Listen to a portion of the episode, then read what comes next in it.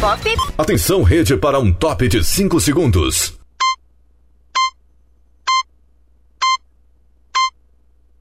Rede Estação Pop. Brasil Acontece. Apresentação Adson Alves.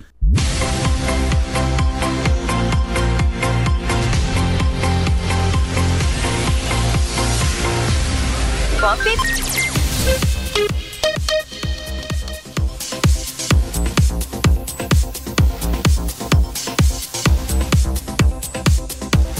Está no ar, Brasil Acontece, a sua revista informativa. A partir de agora vamos atualizar as principais notícias do dia. Sempre no oferecimento Café Chapada, gostoso e saboroso 100% café.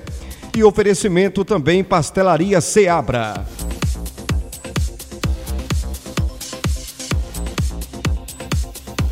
Lembrando que no final vira podcast, vá no seu agregador de podcast preferido e busque Estação Pop News. Fique por dentro.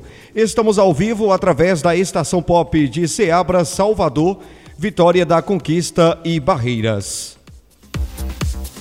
Senado aprova projeto de lei que dá a idosos proteção similar à Lei Maria da Penha. Quem conta pra gente os detalhes é Flávio Carpes. O plenário do Senado Federal aprovou na semana passada o projeto de lei 44.308 de 2021, que agiliza a concessão de medidas protetivas aos idosos, equiparando-a ao que acontece atualmente nos casos de violência doméstica cometidos contra mulheres. Pelo projeto de lei, assim como na Lei Maria da Penha, o delegado de polícia que registraram a prática de violência contra idoso ou a sua possibilidade iminente deverá imediatamente oficiar ao juiz que decidirá em até 48 horas sobre proteções cabíveis. Para a autora da proposta, a senadora Simone Tebet, do MDB de Mato Grosso do Sul, o projeto de lei traz um aprimoramento necessário ao sistema para a proteção do idoso. Não deixa de causar um pouco de tristeza o fato de nós termos que apresentar um projeto com força de lei para tratar de um assunto que é no mínimo de bom senso de civilidade, de solidariedade com aqueles que dedicaram a sua vida, anos da sua história e experiência a favor do Brasil. Esse projeto me chegou às mãos muito rapidamente pela experiência e sensibilidade da doutora Cíntia Carvalho Silva, que é delegada adjunta do Distrito Federal. E ela me trouxe a seguinte situação: quando a mulher é idosa, ela de alguma forma ela entra na medida protetiva quando ela é violentada ou quando há denúncias gravíssimas de violência física ou psicológica na Lei Maria da Penha e com isso ela consegue ter medida protetiva em 48 horas. Isso não acontece com o idoso, porque ele não se encaixa na lei de Maria da Penha. Então, nada mais do que justo de que atribuir a ele também os mesmos direitos da mulher idosa. Dados do Disque 100 do Ministério da Mulher, da Família e dos Direitos Humanos revelam que somente entre março e junho de 2020 houve um aumento de 59% de denúncias de agressões contra idosos em novembro de 2020, uma operação do Ministério da Justiça mirou o resgate de 16 mil idosos vítimas de maus tratos, resultando em mais de 400 agressores detidos. O projeto de lei segue agora para análise e votação na Câmara dos Deputados. Com produção de Bárbara Couto, Flávio Carpes, para a estação Pop News. Obrigado, Flávio Carpes. Eu vou voltar novamente com Flávio Carpes Governo zera tarifa de importação de etanol, café, margarina, queijo, macarrão, açúcar e óleo de soja. Em meio a um cenário de alta da inflação inicialmente provocado pela pandemia e agora pressionado pela invasão russa à Ucrânia, o Ministério da Economia anunciou que irá zerar até o final do ano, a partir desta quarta-feira, dia 23, as tarifas de importação sobre etanol e seis alimentos: café, margarina, queijo, macarrão, açúcar e óleo de soja. Além disso, a pasta também anunciou um corte de 10% na tarifa incidente sobre bens de capital e de informática e telecomunicação de forma permanente a partir de 1 de abril. De acordo com o secretário de Comércio Exterior, Lucas Ferraz, o conjunto de medidas vai gerar, pelas contas do governo, um incremento de 282,5 bilhões de reais no PIB, produto interno bruto brasileiro ao longo dos próximos 18 anos, além de um aumento de 591,6 bilhões no comércio exterior do país no mesmo período. Desde o primeiro instante desse ministério, nós temos dois pilares, reforçando o que eu disse no, primeiro, no começo da minha fala. É, consolidação fiscal, ou seja, a responsabilidade no gasto do dinheiro público, no dinheiro do povo. No segundo lado, melhoria do ambiente de negócio, melhoria da produtividade, da competitividade do setor produtivo, para que possa gerar empregos. E essas medidas têm sido muito consistentes. É, ressalto, mais uma vez, é, o corte de impostos que estamos fazendo. Né? Fizemos um movimento muito forte com o IPI, estamos agora consolidando um movimento muito forte no sentido da abertura comercial. Reduzir imposto de importação é muito importante para todo mundo, para a competitividade para a produtividade. Então, essa tem sido a orientação do ministro é, orientação do presidente, fazermos isso de uma forma gradual para melhorar o ambiente do país, para melhorar a situação de todo o setor produtivo.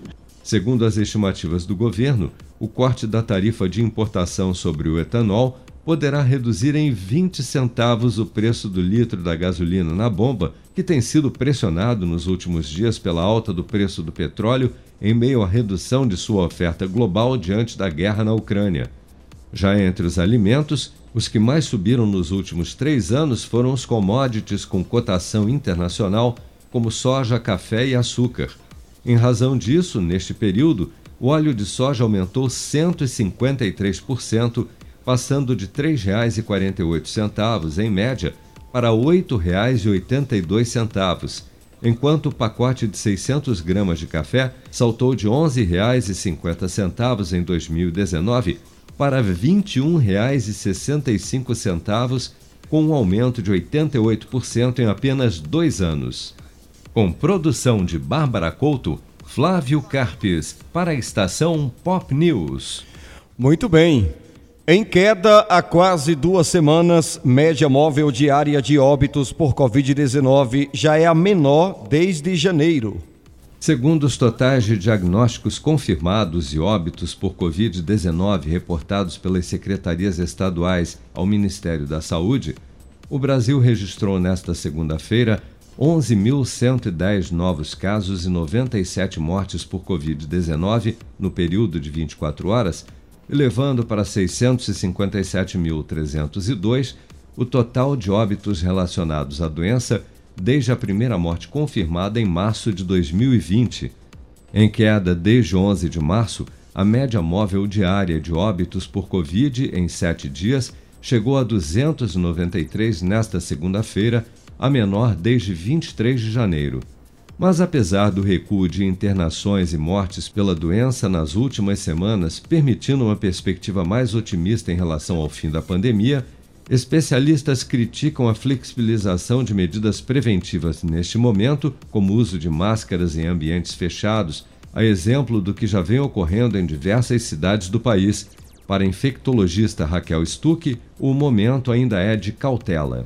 Eu acho que a gente precisa, cada um de nós agora, já que as decisões né, dos municípios, cada um fez a sua própria regra, eh, agora é papel de cada um olhar né, para o local que se dirige e perceber qual é o risco de transmissão da Covid naquele local e qual é o risco né, individual meu de adoecer gravemente pela Covid. Então, esta, eh, esta análise que precisa ser feita a cada momento. Ambientes abertos, sem aglomeração, ah, não tem problema nenhum a gente sair sem máscara. Agora, ambientes abertos que têm aglomeração, no centro, né, na rua mesmo, que seja uma feira, que tem muito muita gente próxima uma da outra, que a gente vai conversar, conversar com pessoas ali, ou pessoas vão conversar ao nosso lado. Ponto de ônibus que as pessoas ficam, às vezes, cantando, tossem, espirram ali atrás da gente. E locais fechados, esta análise, né? Eu tenho mais de 60 anos, eu sou diabético, eu sou obeso, independente da idade, né? Eu sou imunossuprimido, eu não tenho as doses, a terceira dose da vacina, ou eu convivo com todas essas pessoas, ou no meu ambiente de, de trabalho, ou na minha família, se a resposta for sim para algumas dessas perguntas, eu devo continuar usando a máscara nesses ambientes fechados ou nos ambientes abertos com aglomeração. Dados do Programa Nacional de Imunização apontam que até amanhã desta terça-feira, 175.363.344 pessoas, ou 82,2% do total da população do país, já haviam recebido a primeira dose de vacina contra a Covid-19, sendo que destas, 159.101.596 ou 74,6% dos habitantes do Brasil, também já foram imunizados com a segunda dose ou dose única contra a doença. 73.884.813 pessoas, ou 34,6% da população, já receberam a terceira dose ou dose de reforço. Com produção de Bárbara Couto, Flávio Carpes, para a estação Pop News. Obrigado, Flávio Carpes. No oferecimento Sicredi, abra sua conta simples e fácil em sicredi.com.br. Brasil acontece. Apresentação Adson Alves.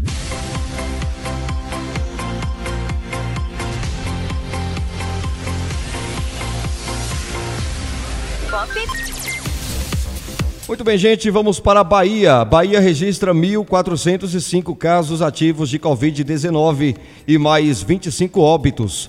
Fala Alexandre Santana. O boletim epidemiológico desta terça-feira registra 1.405 casos ativos de Covid-19 na Bahia. Nas últimas 24 horas, foram registrados 1.105 novos casos e mais 25 óbitos pela doença. Também houve o registro de 1.229 recuperados. A Secretaria da Saúde do Estado alerta que os dados ainda podem sofrer alterações devido à instabilidade do sistema do Ministério da Saúde. Confira o boletim completo e os dados sobre o avanço da vacinação no estado através do site www.saude.ba.gov.br barra coronavírus. Alexandre Santana com informações da Secom Bahia para a estação Pop News. Obrigado, Alexandre Santana. Muito bem, gente. Você está ouvindo o Brasil Acontece, a sua revista informativa em três horários pela rede Estação Pop. Muito bem, sempre no oferecimento Pastelaria Seabra, Café Chapada e Sicredi. Ainda na Bahia, ranking mantém vitória da conquista com o melhor saneamento do Norte e Nordeste. Novamente, Alexandre Santana. Vitória da Conquista é considerado, pelo oitavo ano consecutivo, o município mais bem saneado na região norte e nordeste do país. A classificação é do Trata Brasil, no ranking do saneamento 2022, que considera os 100 maiores municípios brasileiros. Os dados são referentes ao Sistema Nacional de Informações sobre Saneamento de 2020, publicados pelo Ministério do Desenvolvimento Regional e apontam que 99,40% da área urbana de Vitória da Conquista possui os serviços de abastecimento de água e 92,66% de esgotamento sanitário operados pela Embasa, Empresa Baiana de Águas e Saneamento. De acordo com o ranking Trata Brasil 2022, Conquista está acima da média nacional, tanto em abastecimento de água quanto em esgotamento sanitário. No período de análise dos dados, a Embasa forneceu 17 bilhões e meio de litros de água e tratou cerca de 11 milhões de metros cúbicos de esgoto.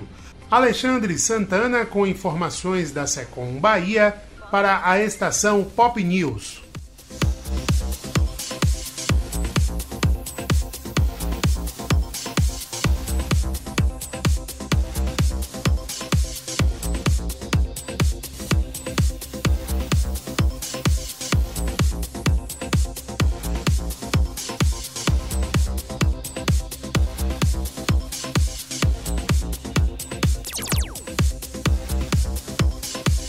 Polícia Civil realiza corrida solidária em Salvador, fala Anderson Santana.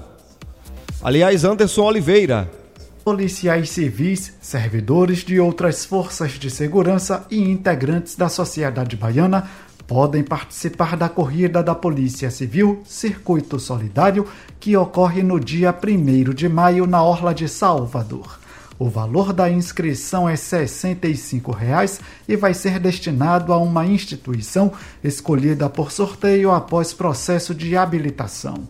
A prova é organizada pela Polícia Civil e pela empresa Jardel Moura Assessoria Esportiva e conta com dois circuitos de 5 e 10 quilômetros. As inscrições e o regulamento estão disponíveis nos sites www.policiacivil.ba.gov.br e www.centraldacorrida.com.br. Anderson Oliveira com informações da Secom Bahia para a estação Pop News.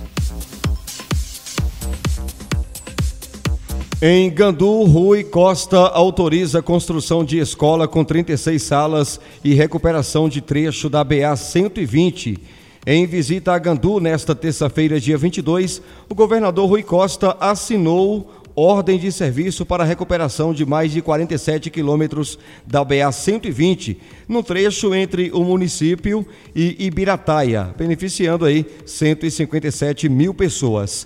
Na ocasião, acompanhado do secretário da Educação, Jerônimo Rodrigues, Rui Costa autorizou a ampliação e modernização do colégio polivalente, com implantação de 36 salas, laboratórios, biblioteca, auditório e complexo esportivo. Eu vou começar pelo fim do meu discurso, que é a obra que eu considero sempre mais importante, que é a obra que transforma a vida das pessoas, que é o anúncio de três ações na área da educação. A ampliação das duas escolas estaduais com equipamentos, ampliação de salas, para que a escola Estação funcione em tempo integral. É um convênio para o município construir uma nova escola municipal para também colocar os alunos em tempo integral. E o pedido que eu recebi aqui de uma escola para os alunos com algum grau de deficiência, articulados e coordenados pela PAI. Então, esses três investimentos em educação, nós anunciamos aqui um grande investimento de 57 milhões para reconstruir, eu diria que não é recuperar, é reconstruir a estrada de Gandu a Ibirataia, reconstruir porque, de fato, ela terá que ser refeita completamente e não apenas ser tocado o asfalto. Ela vai ter uma nova base, um rachão de pedra, vai ter a altura levantada, ser melhorada a drenagem em toda a sua extensão, por isso um valor tão expressivo, porque a condição é muito típica, tem em boa parte dela um charco do lado direito e um morro do lado esquerdo que faz com que a água passe por cima, passe por baixo. E por isso a gente está fazendo essa estrada e esse valor expressivo, além de obras aqui urbanas de esporte, obras de pavimentação, de requalificação. E vamos analisar agora, a Secretaria de Saúde está aqui, o projeto que existe para integrar, transformando numa unidade de saúde melhor a UPA e o hospital. E, portanto, possibilitando que aqui hoje só faz cirurgias e parto de cesárea duas vezes na semana. A gente quer que faça todos os dias e para isso vamos discutir o melhor projeto, o projeto de requalificação e integração das duas unidades. Vai significar com certeza alguns milhões de reais, mas também significa para cuidar da vida das pessoas. Muito bem, tá aí a sonora do governador Rui Costa. Você está ouvindo o Brasil Acontece, a sua revista informativa. Vamos falar da dengue. 31% dos brasileiros acreditam que a doença deixou de existir durante a pandemia, mas o Ministério da Saúde aponta aumento do número de casos em 2022. Para especialistas, os brasileiros convivem há tanto tempo com a dengue que se esquecem dos seus riscos diante da ameaça da Covid-19. Fala Paloma Custódio. Levantamento aponta que 31% dos brasileiros acreditam que a dengue deixou de existir durante a pandemia. Apesar de 53% avaliarem que há risco de contágio, 22% dos entrevistados afirmam que o risco diminuiu. As informações são de uma pesquisa realizada pelo IPEC, Inteligência em Pesquisa e Consultoria. Mas, de acordo com o último boletim epidemiológico do Ministério da Saúde, até a semana epidemiológica 10, ocorreram mais de 160 mil casos prováveis de dengue, um aumento de quase 44% em comparação com o mesmo período do ano passado. A epidemiologista do Infodengue da Fiocruz, Sara de Souza Oliveira, afirma que os brasileiros convivem há muito tempo com a dengue, o que pode diminuir a preocupação. As pessoas elas tendem a diminuir a preocupação que elas têm justamente por observar outras doenças surgindo, né, mais desconhecidas e até então é, se sentirem mais ameaçados por ela. Então, isso pode explicar a despreocupação do brasileiro nesse momento atual com a dengue. Ele já convive há muito tempo com ela e ele acha que o pior já passou. A pesquisa também apontou dados preocupantes sobre a falta de conhecimentos básicos da população sobre a dengue. 8% desconhecem ou não lembram a forma exata de contágio e 4% mencionaram contato de pessoa para pessoa, o que é incorreto. A infectologista da Sociedade Brasileira de Infectologia, Melissa Falcão, explica como se dá o contágio. A transmissão da dengue ocorre pela picada da fêmea do Aedes aegypti ou Aedes albopictus. A fêmea do mosquito se contamina ao picar pessoas infectadas na fase virêmica, ou seja, a fase na qual o vírus circula no sangue, e a partir daí transmite o vírus ao picar outra pessoa.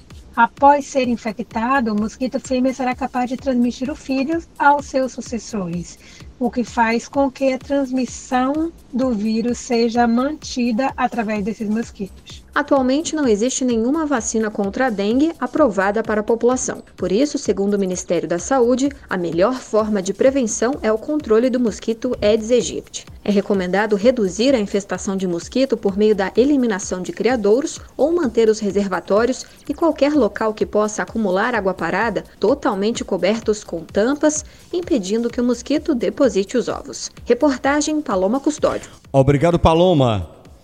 Muito bem, cresce o número de brasileiros que fazem exercícios físicos. Quem vai contar para a gente os detalhes é a repórter Rafaela Soares. Fala, Rafaela.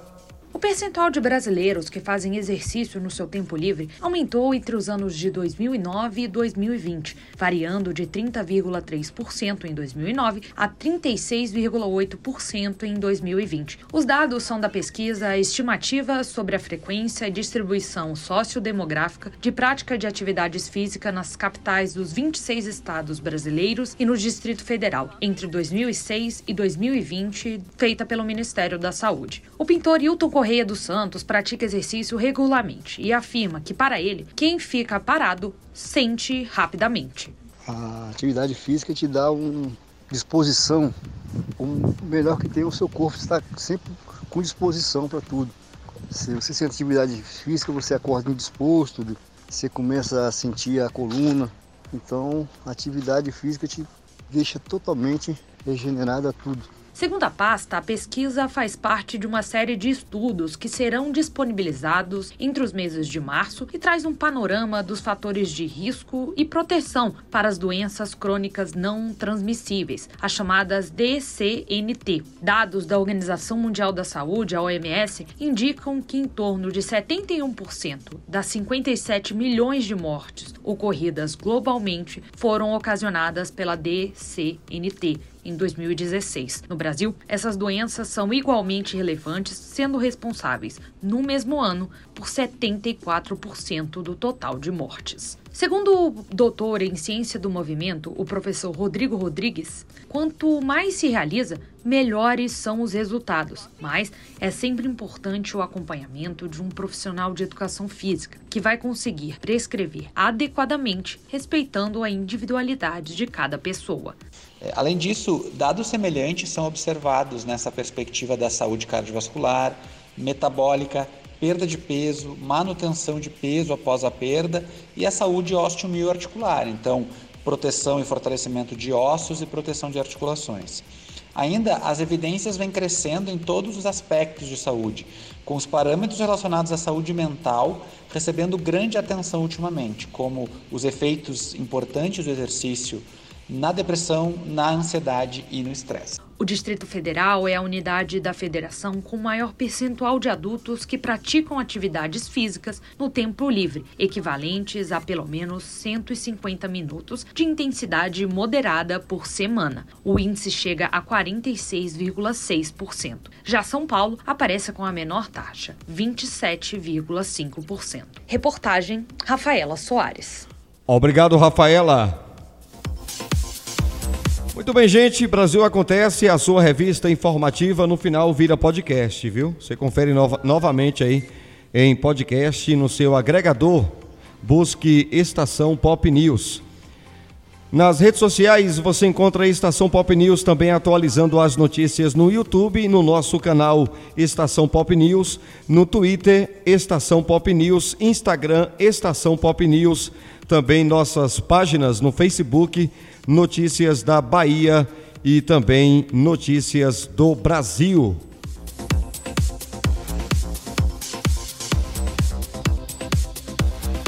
Temos também a página Brasil Acontece no Facebook. Acompanhe nossas, nossas publicações. Fique por dentro. O tempo e a temperatura. Estação Pop News. O tempo e a temperatura. Chuva ao longo do dia pelo Maranhão, Piauí, Ceará, Rio Grande do Norte e Paraíba, na forma de temporais pancadas de chuva e com volume alto no sul da Bahia pela frente fria. Tempo fechado e chuva a qualquer instante no leste da Bahia e de Pernambuco, Sergipe e Alagoas. A temperatura no Nordeste pode ficar entre 15 e 33 graus. Em toda a região, os índices de umidade relativa do ar variam entre 35 e 100%. As informações são do Somar Meteorologia, Rafaela Soares, o tempo e a temperatura.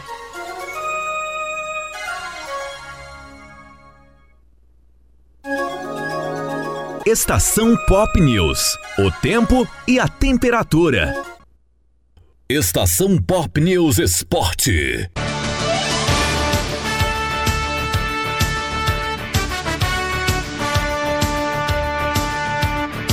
Muito bem, senhoras e senhores, no oferecimento Sicredi, abra sua conta em sicredi.com.br. Momento do esporte. São Paulo vira para cima do São Bernardo e garante vaga na semifinal do Paulistão. Quem vai contar pra gente é Humberto Ferretti. São Paulo goleia o São Bernardo e está na semifinal do Campeonato Paulista. Ontem o tricolor bateu a equipe do ABC por 4 a 1 pelas quartas de final no Morumbi. Gols de Caleri, Nestor, Marquinhos e Pablo Maia. Porém, apesar do placar elástico, foi um jogo estranho o São Paulo começou nervoso, desorganizado, deu chances ao rival e depois passou a dominar, com oportunidades perdidas no primeiro tempo. Após o intervalo, aconteceu a mesma coisa, só que aí a rede balançou. Reinaldo perdeu a bola e o São Bernardo abriu o placar no contra-ataque. O tricolor não desistiu, buscou o empate com Nestor. E aí a expulsão de Paulinho Mocelin do São Bernardo logo depois, aos 21 minutos, mudou o jogo, que era tenso para o São Paulo, e virou uma goleada. O técnico Rogério Ceni lamentou as chances perdidas, principalmente no primeiro tempo, mas comemorou o fato de a equipe não ter se abatido quando o adversário saiu na frente. Não era para ser um drama, porque as oportunidades no primeiro tempo foram claríssimas de gol. Então, assim, é, eu acho que se repete o enredo de outros jogos. E hoje com oportunidades mais claras, até bom muitas finalizações, o goleiro faz, né, fazendo muitas defesas, né? Então, assim, na verdade você tem que analisar o todo, né? Agora, com alguns erros, nós demos a possibilidade do São Bernardo sair na frente.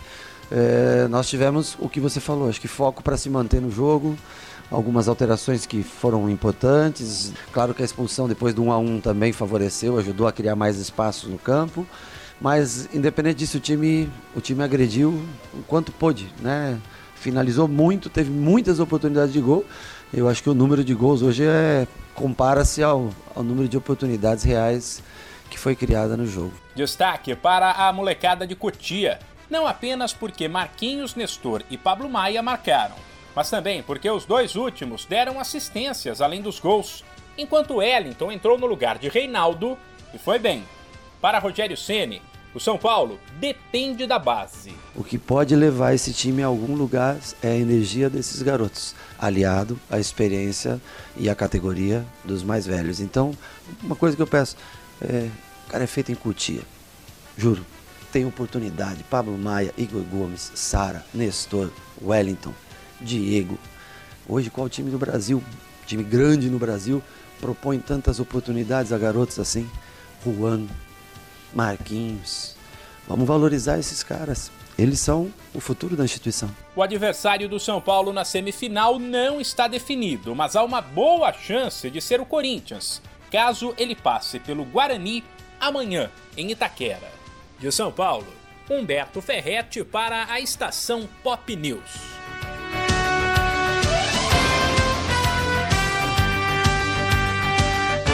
Estação Pop News Esporte.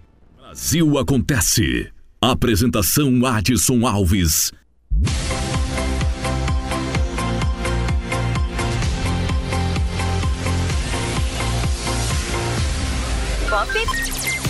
Muito bem, gente. O nosso Brasil Acontece fica por aqui. Forte abraço para você e até a próxima.